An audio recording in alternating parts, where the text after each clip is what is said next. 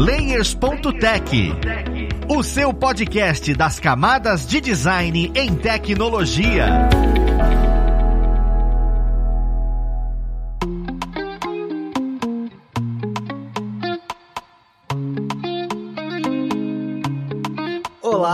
Ouvintes! Eu sou Luiz Lima, designer e professor aqui da plataforma Lura, e vamos para mais um Layers.tech, o seu podcast das camadas de design em tecnologia. E na conversa de hoje nós vamos falar sobre UI Pattern. Nós já explicamos um pouco sobre isso, acabamos entrando um pouco na seara, falamos sobre Dark Patterns aqui, mas nunca entendemos de fato como é que isso foi criado, quando a gente utiliza, o que de fato e onde eu consigo achar essas informações. Então é sobre isso que nós vamos falar no episódio e vamos ver quem vai ajudar a gente nele. Hoje nós temos como um convidado ilustre aqui, vai estar trazendo todo o seu conhecimento, já esteve aqui em vários outros episódios, o senhor Matheus, CH, Vilaim, ele que é UI designer e professor aqui da plataforma Loura. Seja muito bem-vindo, Matheus. Aê, palmas, aplausos. Muito obrigado pela recepção. Olha só, depois de tanto tempo a gente comentando, o rapaz está aqui, ele, para trazer todo o seu conhecimento. Cara, e assim, a gente tá falando muito sobre UI, né, recentemente e tudo. Eu, inclusive, gravei um episódio, episódio 108, com o André Tardelli, eu falei sobre Dark Pattern, que, cara,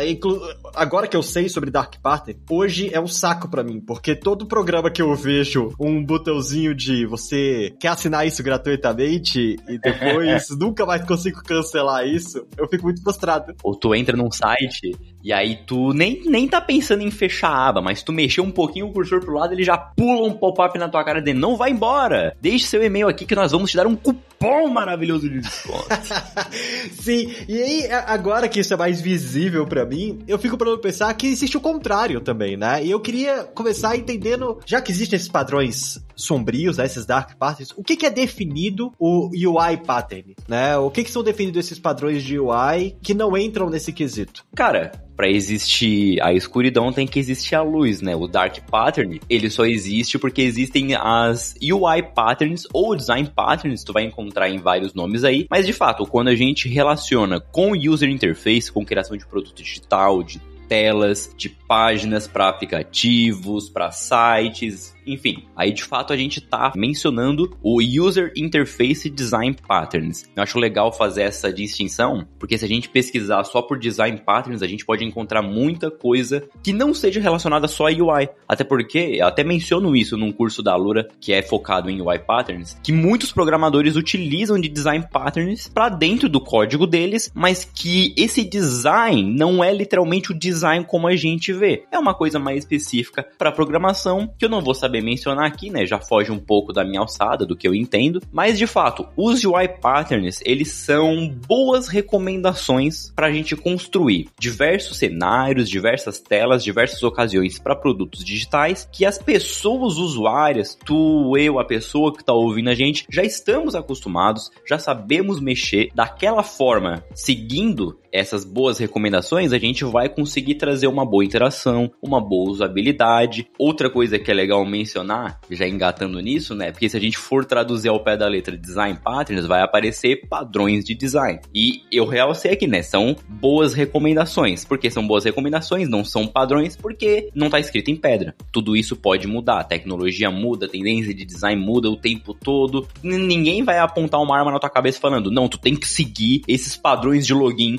senão o teu site vai ficar um lixo. Isso não existe. Tu pode fazer um negócio completamente diferente, mas o risco daquilo dar um problema vai ser grande. É, entendo perfeitamente, cara. E é legal que existem esses padrões, até porque a gente comenta bastante isso aqui nos episódios, que é o caminhar sobre ombros de gigantes, né? As pessoas já fizeram esses estudos, então por que não, né? Reinventar a roda é sempre um gasto de energia desnecessário para quando a gente tá trabalhando com criação, com produto. Mas eu fico me perguntando, você como profissional de UI, né? Imagina uma pessoa que quer se tornar um UI designer agora. Existe a necessidade de decorar esses padrões? Existe um ambiente onde eu consiga ver esses padrões? Ou é tipo, ah não, você tem que fazer benchmark para identificar esses padrões? Como é que eu consigo achar isso, sabe? Cara, tem uma plataforma onde a gente encontra uma lista com todos esses padrões separados por categorias, subcategorias, por aí vai, que é o UI-patterns, P-A-T-T-E-R-N-S.com. Ali vai ter, ah, cara, eu acho que tem uns 100 links links. Boa parte desses padrões, desses comportamentos que tem ali, a gente utiliza diariamente. A gente já sabe como é que funciona, por exemplo, um padrão, um padrão de registro. A gente sabe como é que tem que ser um formulário de um registro, de um aplicativo e de um site. A gente entende como isso tem que funcionar, como que é a maneira prática e como que isso pode ser ruim se a gente fizer de uma maneira distinta. Sei lá, o registro ele tem que ter um campo de e-mail de uma senha, mas a gente não põe esses campos de uma forma explícita. Um exemplo um pouco esdrúxulo aqui. Mas não precisa de forma alguma entrar link por link, decorando cada uma das coisas. Isso é, é, é meramente impossível é loucura, a não ser que a pessoa ela queira muito, muito mesmo decorar, mas não. Boa parte desses padrões a gente exemplo, vamos lá, o site ele tá ali online para servir como consultoria. Eu uso ele de vez em quando porque ninguém é ninguém aqui é é perfeito para decorar cada um desses detalhes. Eu trabalho na área já o que uns seis anos para mais. Não, não tem como. De vez em quando, ah, preciso dar uma explorada. Pô, cabeça cheia, seis horas da, da tarde, a gente já tá um pouco cansado, já não consegue mais nem lembrar o que, é um botão direito. Vamos lá dar uma olhadinha nos detalhes, vamos ver exemplo, porque esse é o legal do site. Ele tem uma explicação de duas linhas, e nessas duas linhas, no máximo, ele já consegue matar tudo, ele dá as soluções de como isso pode acontecer e mostra um exemplo num produto real. Então, por exemplo, sei lá, pode ter um exemplo ali do, do Slack, pode ter um exemplo da Google, pode ter um exemplo do Twitter, vai ter exemplos de empresas grandes aplicando esses UI patterns. Mas não, de forma alguma a pessoa precisa decorar cada uma dessas coisas. Serve como consultoria e boa parte desses, conforme a gente vai olhando, a gente nem vai precisar olhar de novo, por exemplo, sei lá, um que, que eu tenho 100% na cabeça, Blank Slate, que é quando tu entra naquelas páginas que ainda não tem uma informação e tem que exibir um feedback dizendo o porquê que não tem dados ali. Esse é um que, quando eu comecei na área, que tava querendo estudar a parte de design patterns, eu entrava bastante, porque é uma, uma página que as pessoas no começo acabam esquecendo um pouco de fazer. Então, no fim, ela ficou impregnada na minha cabeça. Várias outras vai acontecer isso com quem tá ouvindo a gente agora. Cara, é muito legal escutar isso, porque às vezes a gente começa a estudar e fica com aquela, caramba, eu preciso entender todos os, os patterns, inclusive entender todos os dark patterns para conseguir, sei lá, trabalhar em uma empresa Nossa. específica totalmente inviável. é, realmente, se existe essa documentação e ela é confiável, cara, é perfeito que a gente tenha isso. Vamos colocar como referência, pessoas. Quem é programador ou programadora, usa o Stack Overflow em excesso. E é exatamente é isso, verdade. sabe? É um ambiente onde você consegue revisar determinadas coisas. Você pode pegar uma pessoa que é front-end, que vai fazer um formulário e de repente falar, eita ferro, como é que eu consigo colocar essa tag de form aqui da maneira certa? Calma aí. E aí vai em W3C, vai no Stack Overflow. Então é normal essas documentações pesquisar essas coisas e não precisar decorar.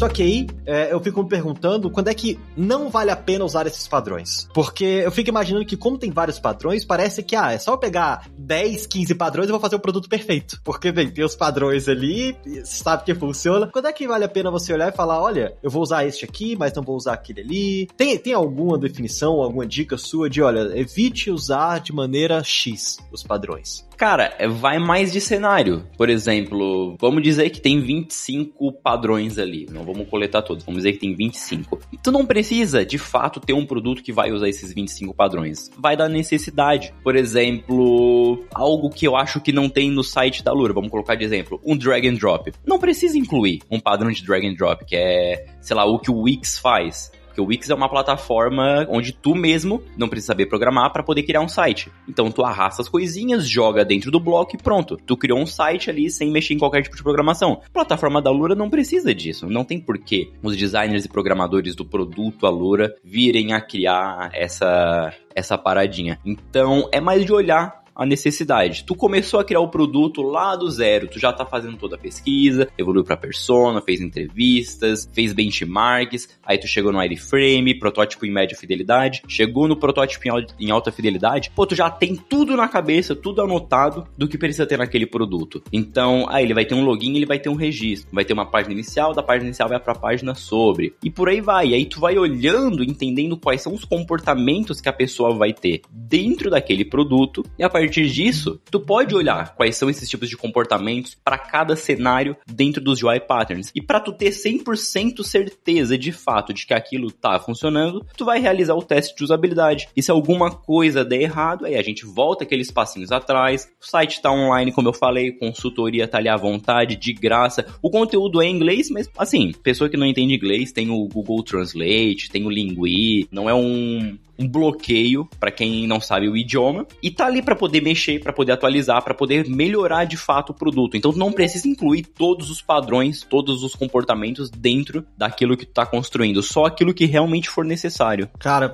ótimo, porque eu imagino alguém que tá começando a fazer um check. Olha, eu tenho que fazer esse, eu tenho que colocar esse, porque é muito normal, sabe? Quando a gente começa a aprender uma coisa, entender alguma coisa, a gente espera que vá utilizar aquilo o tempo todo, mas escutar de você de que, olha, vai muito muito do seu produto. Então, você agrega baseado nas funcionalidades que faz sentido para você. E é aí que a gente vem na aplicação dessa funcionalidade. Porque assim, a gente tem esse site, tem os UI patterns, mas a aplicação prática desses padrões, como é que funciona mais ou menos? Aí a gente tem um pouco dessa explicação, porque visualmente a gente consegue ver o padrão de uso, ver a funcionalidade, a explicação, né? Mas a implementação no produto, ela precisa de uma coisa para parte do desenvolvimento. O time de desenvolvimento precisa conhecer esses UI patterns para poder saber implementar. Existe algum problema de algum padrão que é mais complicado de implementar? Inclusive você já passou por isso, falou, cara, o time não aceita esse padrão porque é mais complicado e a gente acaba tendo que achar uma outra solução. Como é que funciona? A gente precisa documentar, inclusive, como é que isso é implementado. Eu queria entender por parte de quem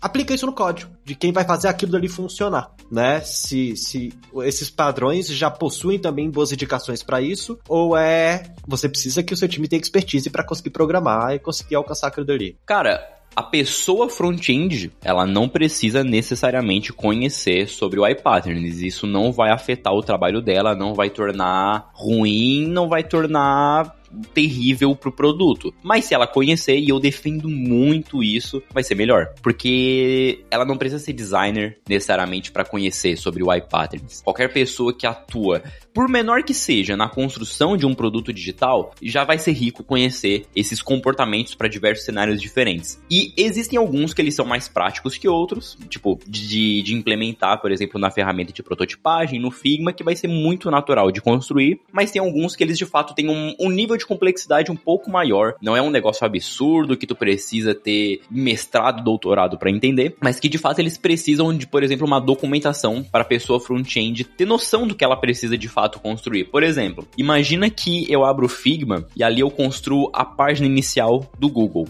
Então eu coloco o logotipo do Google ali no meio, na parte de cima eu coloco aqueles linkzinhos de Google Imagens, Gmail, a minha fotinho do usuário. No meio, embaixo do logotipo do Google, eu ponho um campo de texto, embaixo eu coloco dois botões. E aí eu dou pro programador fazer e ele constrói. Só que tem um detalhe, eu esqueci de documentar daí que esse campo de texto, ele tem função de autocompletar. E autocompletar é um UI pattern, porque ele facilita para um determinado comportamento que é, tu tá querendo buscar alguma coisa, por que não a gente facilitar essa busca para ti, colocando as principais buscas e já tentando prever aquilo que tu quer? Então, se eu vou digitar Alura agora no Google, ele vai aparecer diversos exemplos. Alura cursos, Alura cursos online, Alura é bom, Alura várias outras coisas que a galera pesquisa por aí. Então, essa, por exemplo, é uma informação que eu tenho que documentar. Outra que eu posso te dar das redes sociais, Facebook, Twitter, Instagram, o Infinite Scroll, né? O scroll infinito, tu vai descendo, ele não tem uma paginação. Eu não consigo detalhar isso exatamente dentro da ferramenta de prototipagem. É mais de documentar, e aí não existe uma forma certa, uma forma errada de documentar, vai do time mesmo, mas a comunicação é importante. É tu criar o protótipo, tu identificar que ali vai ter esse tipo de comportamento, conversar com essa pessoa sobre a viabilidade, porque tudo isso vai na questão da conversa, de prazo, de nível de, de tecnologia que a gente está utilizando, se dá para fazer agora, se tem que vir numa versão futura e por aí vai. Mas aí é tudo na base da comunicação e entender se é viável, tem como, e aí a gente inclui. Ah, ótimo. Até porque,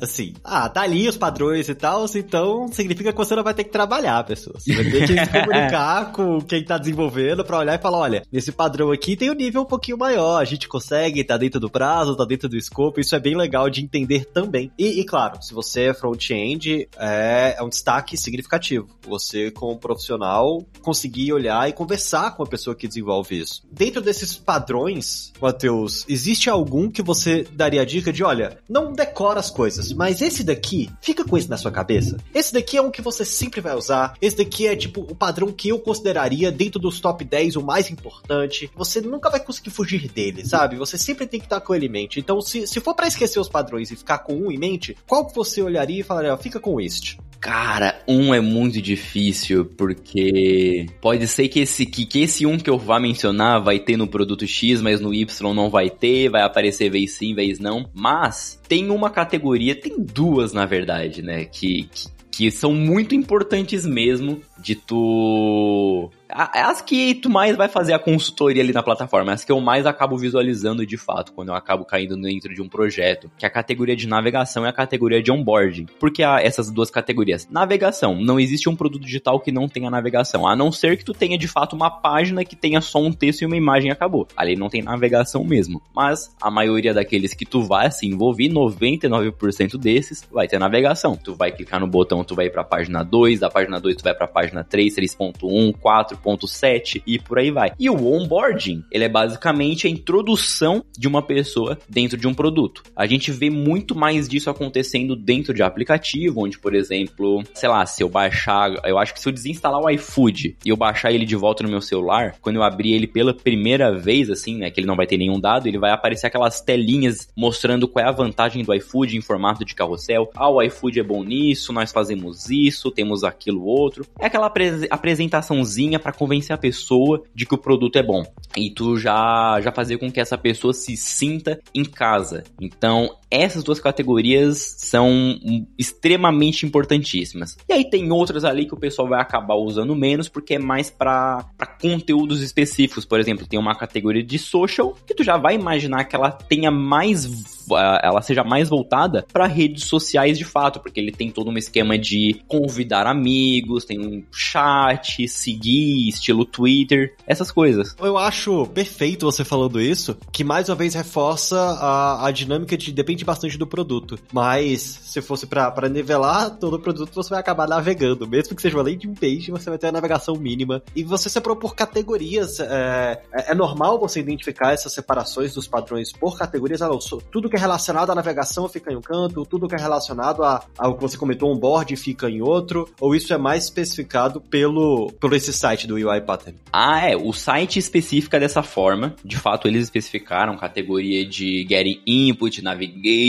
dealing with data, mas eu acho que essa organização, acho não, eu tenho certeza que essa organização que eles fizeram, assim, é perfeita, eu não faria melhor. De fato, eles fizeram uma categoria principal, que são essas que eu citei, e dentro dessas principais existem subcategorias para identificar de fato aonde aquele pattern ele vai estar tá mais envolvido, se é em conteúdo, se é na parte só de imagem, se é na parte só de registro. Ele vai te dar a, a, as rédeas para tu entender antes mesmo de já saber como que utiliza utiliza esse padrão exatamente, tu já vai entender qual é o cenário, qual é o contexto que ele tá envolvido. Cara, ótimo. Isso facilita muito as coisas e você até comentou que você não faria melhor, né? Você gosta muito dessa organização.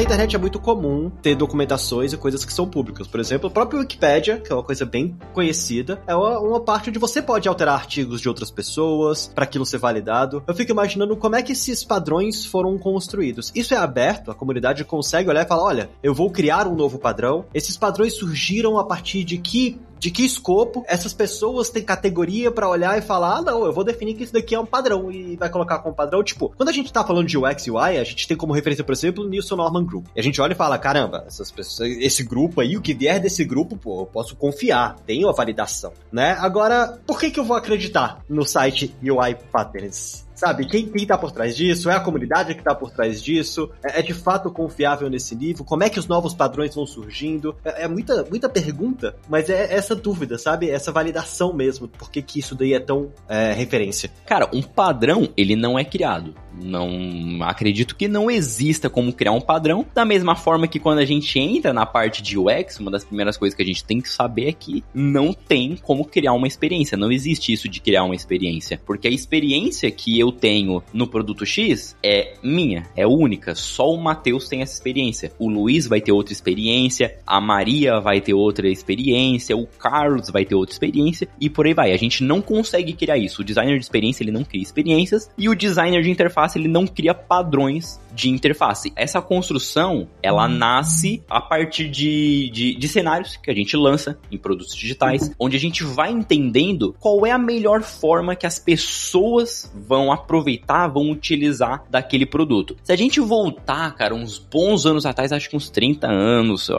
eu adoro falar desse tipo de historinha lá do início da construção da web. Eu acho que ela foi construída em 92 ou 91 pelo Tim Berners-Lee, mas foi lançada pelo pro público poder utilizar de fato nos seus computadores pessoais em 94. E em 94 que começou a surgir os primeiros sites, as empresas começaram a, a ver a web, a Amazon é uma das empresas que, que nasceu lá atrás. Se a galera pesquisar aí no Google Imagens, vai encontrar a primeira versão do site da Amazon, bem, bem, bem simplória. E assim, lá atrás, 94, 95, o pessoal ainda tava explorando. Era um, um, um mato novo, a galera tinha que descobrir como é que as coisas funcionavam e também não, não, não existia tanto o interesse quanto existe hoje sobre criar uma boa experiência dentro de um produto. Ah, a gente tem que fazer dessa forma porque vai ser a forma ideal. Não, não existia isso. Porque era um negócio completamente novo. As pessoas não conseguiam ditar que aquele era o modelo ideal para construir um site. Isso veio de lá para cá, das pessoas analisando como que essas pessoas usuárias utilizavam os produtos, mesmo que eles não tivessem as mesmas ferramentas para análise, como a gente tem hoje, por exemplo, um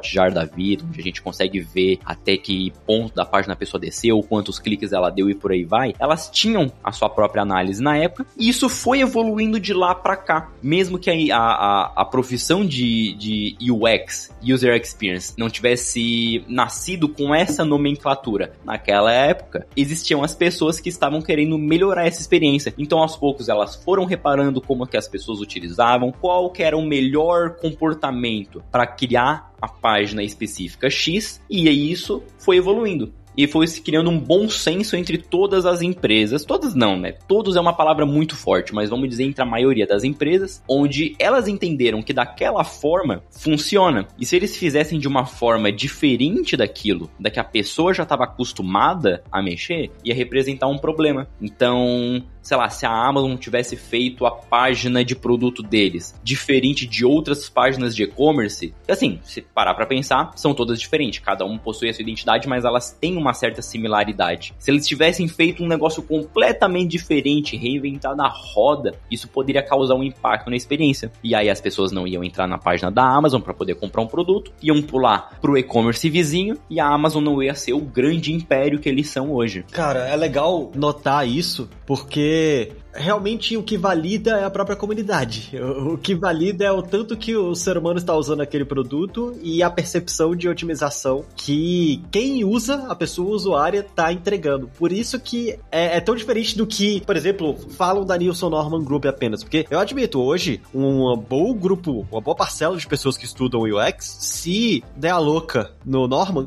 ele vier e falar: Não, agora a gente tem que, que fazer tal coisa, vamos fazer e tal. Agora a gente gente tem que colocar sites com fundo vermelho e texto amarelo em cima.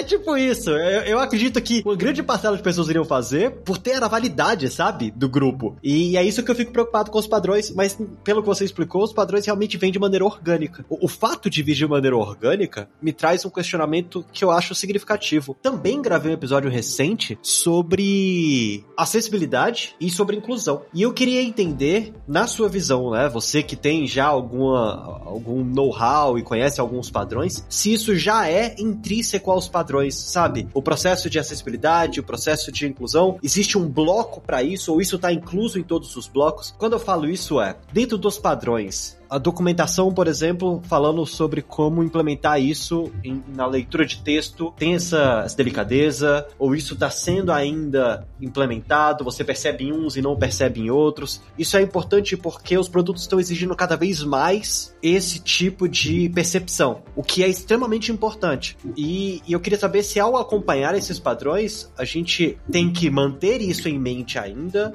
ou isso já está incluso, vale a pena a gente implementar coisas e pensar nisso no momento em que a gente também trabalha com a pesquisa dos padrões? Tem que manter em mente. Uh, infelizmente, tem que manter em mente. Eu digo infelizmente porque devia já ser um negócio natural. A gente não devia ter que construir um produto de fato pensando nele ser acessível, inclusivo. Devia ser um negócio natural de a gente construir e já funcionar para todo mundo. Mas de fato, quando a gente pensa ainda nos UI patterns, a gente tem que colocar isso em mente, porque cada um desses patterns aqui, eles são relacionados a cenários que são utilizados em diversos produtos. É uma, uma, um conglomerado de diversos cenários diferentes aqui dentro que a gente já passou por eles ao longo dos anos. Alguns deles são muito bem acessíveis, outros nem tanto. Por exemplo, o carrossel. Carrossel, que é aquele componente onde a gente normalmente encontra em e-commerces, fica lá no topo da página, ele vai passando imagenzinhas da, da direita para esquerda, tu pode clicar no botãozinho de flechinha para esquerda para direita para passar também. Esse é um componente que a gente que trabalha com UX, com UI há um tempo, acaba desprezando depois de um tempo, porque ele não é bom. Ele, é, ele desvia muito a atenção, ele ocupa muito espaço e ele não é acessível. Aí pensa comigo, a pessoa que é cega vai utilizar uma ferramenta de leitura de tela para poder enxergar, né, entre aspas, o produto. Então ela entra na página e a ferramenta ela vai dar o resuminho ali do que é a página para ela e aí ela vai utilizando o teclado para ir passando pelos links e passando pelos textos. Aí ela chega num componente carrossel que passa isso, essa informação, a cada 5, 10 segundos, já é um momento onde ela vai ficar perdida. Então ali no site ele diz qual que é o melhor comportamento para tu trabalhar com um carrossel, mas ainda assim é um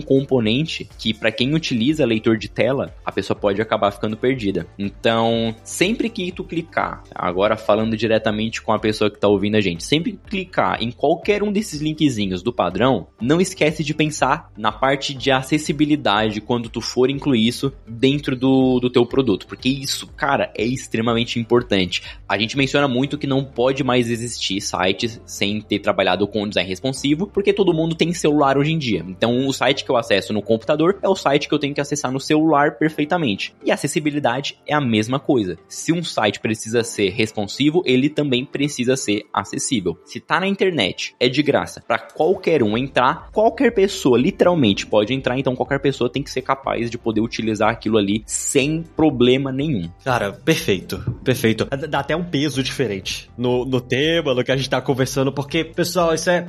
Vocês que escutam e acompanham o Leis, eu já venho batendo nessa tecla de acessibilidade, de inclusão, design inclusivo. E assim, os padrões foram feitos por pessoas usuárias. E inconscientemente a gente acaba segregando porque a maioria que define o padrão e a maioria quem utiliza isso acaba não tendo essas necessidades. Mas hoje está crescendo drasticamente. Ouso dizer que dentro dos próximos dois, três anos vão ser incluídos padrões onde já trabalhem isso. Olha, esse padrão aqui é um padrão onde a acessibilidade está 100% trabalhado nele e é preciso incluir esse padrão nos propósitos de login, porque o grupo de usuários que precisam dessas possibilidades foi testado também e trouxe pra gente qual a melhor forma. Então é bem legal fazer parte desse movimento, porque é aí que vem essa liberdade de poder mudar um pouco os padrões. Cara, pensar nisso é essencial.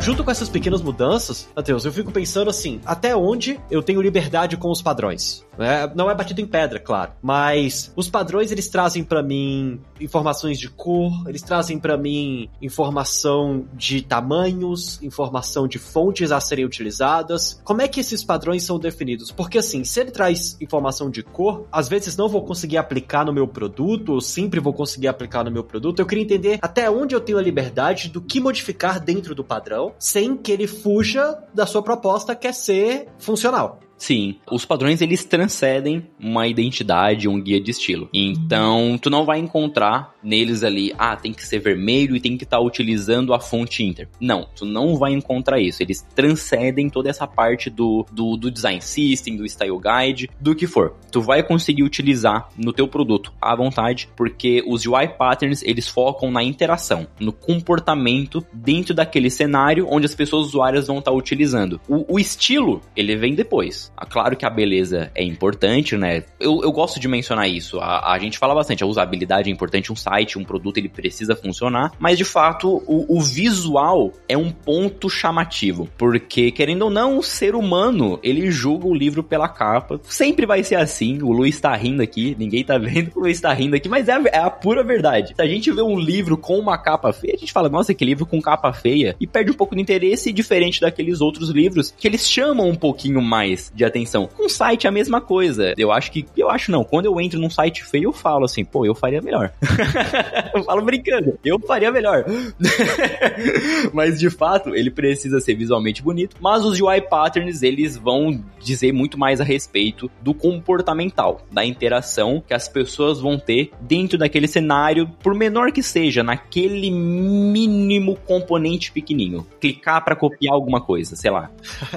Isso é ótimo, porque abre, né? Expande muito como você pode utilizar. E você comentou um negócio que foi bem valioso para mim, que é, olha, transcende isso, né? É, é, com relação à interação, principalmente. E me veio o questionamento: onde eu consigo começar a aplicar os patterns? Porque dentro do produto, você mesmo já falou, tem várias etapas, né? Eu venho na prototipagem, eu venho no wireframe, eu venho na arquitetura da informação. A partir de que ponto eu falo, ó, aqui eu já consigo olhar e, e aplicar para as pessoas entenderem os padrões? É no wireframe, é já na arquitetura de informação eu já consigo olhar e, e, falar, eu vou usar esse, esse, esse padrão, sabe? A partir de, de onde na construção do produto vale a pena eu olhar, agora eu tenho que começar a pesquisar os padrões. Na arquitetura tu já consegue começar a analisar quais são os patterns que tu vai estar tá utilizando dentro do teu produto. E assim, no começo, tu pode até pensar, ok, aqui eu vou estar tá utilizando os patterns de X, Y e Z. Mas com o tempo, vai chegar um momento, cara, em que tu nem mais vai pensar, nossa, eu tenho que usar os patterns aí. Vai ser algo extremamente natural. E é assim que tem que ser, tem que se tornar natural. Hoje em dia eu só acabo utilizando de fato o UI patterns quando eu preciso saber de algo muito específico, eu tô na dúvida, aí eu vou lá e né,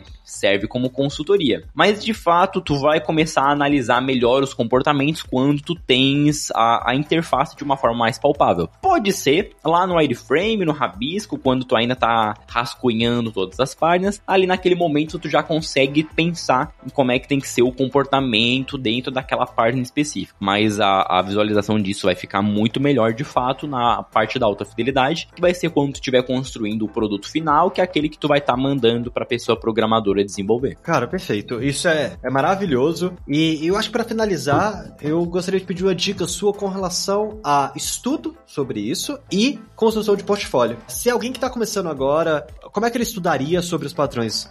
Você disse que não vale a pena decorar, mas, mas vale a pena todo produto você entrar no, no site para dar uma olhada. Qual dica você daria para, olha, isso daqui você precisa pelo menos saber falar sobre, o que você precisa conhecer sobre design pattern para poder mostrar como profissional que você conhece. E eu preciso deixar claro que eu estou utilizando padrões dentro do meu portfólio para que a empresa ou quem vai recrutar consiga entender que eu sei desses assuntos. Ou visualmente eu não preciso deixar isso claro. Já que existe lá no visual, não é uma coisa cobrada, sabe? No momento que vou recrutar não, não, não estão cobrando, ah, eu quero que você conheça exatamente isso dos padrões. Então, só o fato de você ter feito a interface já é o suficiente para aquilo dali ser válido pro mercado. Quais seriam suas dicas para quem tá começando agora e tudo? Para mim, o melhor, a melhor forma de conhecimento é tu, de fato, praticar isso. E quando eu digo praticar, eu nem digo abrir o Figma e criar. Nesse caso dos UI Patterns, uma coisa que eu acho interessante é vai ali, dar uma explorada, ver os linkzinhos, clica naqueles que tu sente que tu tem mais familiaridade, por exemplo, notificação, carrossel que eu mencionei, chat, vê aqueles que te chamam a atenção. Dá aquela leiturinha, se precisar joga num, numa ferramenta de tradução, e aí, remetendo a esse pattern, vai atrás de alguma plataforma que tu conhece, porque tu já deve ter acessado milhões de sites até ter chegado até aqui. Então, vai atrás dessas plataformas e vê como é que elas estão aplicando esses padrões. Com certeza tu conhece pelo menos um site onde está aplicando cada uma dessas coisinhas aqui. Então, dá uma olhada entende como é que tá funcionando essa interação. Se quiser, pega até de referência como é que eles aplicaram o visual em cima disso, porque daí tu já vai ter duas referências ali, uma referência de interação e uma referência de visual. Para os futuros produtos que, que tu vier produzir, já vai ser uma, uma mão na roda que tu vai ter. E acho que não, não posso deixar de mencionar aqui do maravilhosíssimo curso ministrado por mim na Loura Cursos Online. Sobre UI Patterns, especificamente esse conteúdo, eu me baseio muito nessa ferramenta aqui do UI Traço Patterns que, que a gente mencionou aqui no pod. Então, lá a gente faz um projetinho, projetinho do e-ticket, onde a gente precisa construir um aplicativo e incluir bons padrões lá, porque o aplicativo anterior, ele tava um pouco denegrado, vamos dizer assim. Mas eu não vou dar tantos spoilers, vou deixar pra pessoa acessar lá e, e assistir.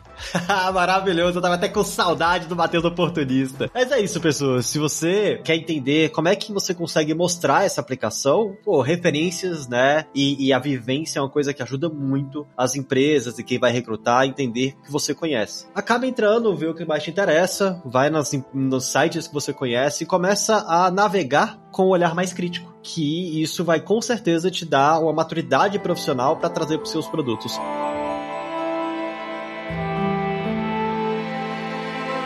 Matheus, eu agradeço muito mesmo a sua presença, né? Eu acho que deu para esclarecer muita coisa, mesmo que a gente já tenha falado sobre o iPatterns em outros episódios, agora ficou muito claro exatamente o que, que, são, onde é que eu consigo achar e quais são a importância de todos eles. E como é de praxe, eu queria abrir esse espaço para que quem tá escutando a gente consiga te acompanhar nas mídias sociais, consiga conhecer mais os seus projetos, o seu trabalho, onde é que o pessoal consegue te achar? Cara, meu LinkedIn é linkedin.com barra in, né, barra Matheus Vilain. Vocês podem ir lá, pode seguir pode se conectar. Eu tô meio meio invisível, meio distante do LinkedIn ultimamente, não tenho postado muita coisa, mas eu tô sempre online, tô sempre vendo os posts pra galera que quiser me chamar, trocar uma ideia. Bastante gente, inclusive, vendo, vendo layers, acaba me chamando lá. Então, pode me chamar, vamos trocar uma ideia. Eu sou, assim, 100% aberto pra gente conversar, seja sobre design ou não. Fica à vontade. E se quiser trocar uma ideia um pouco mais fora da curva, quiser rir um pouco, pode chegar no Twitter, arroba Matheus também. Lembrando, Matheus sem H,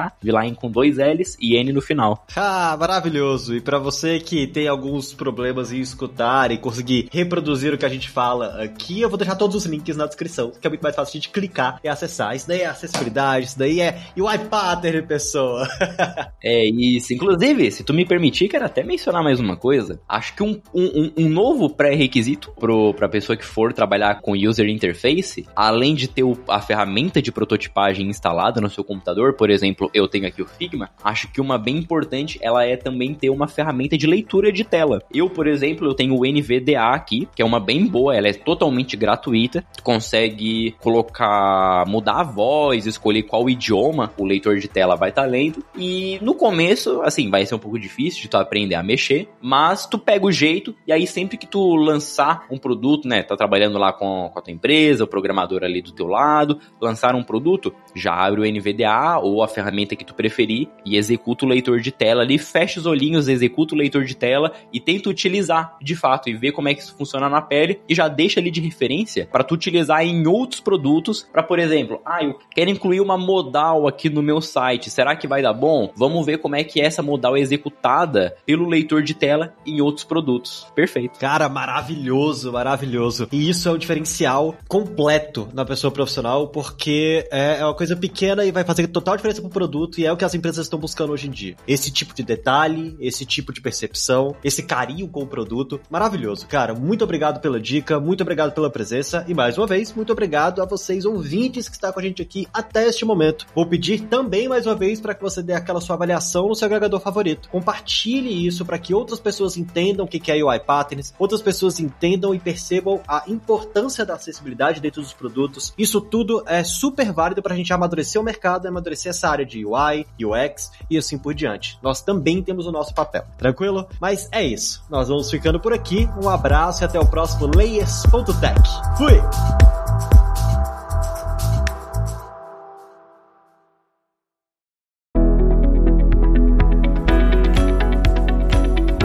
Podcast foi produzido pela Alura, Mergulhe em Tecnologia, e Faculdade FIAP, Let's Rock the Future. Edição e sonorização, Radiofobia Podcast e Multimídia.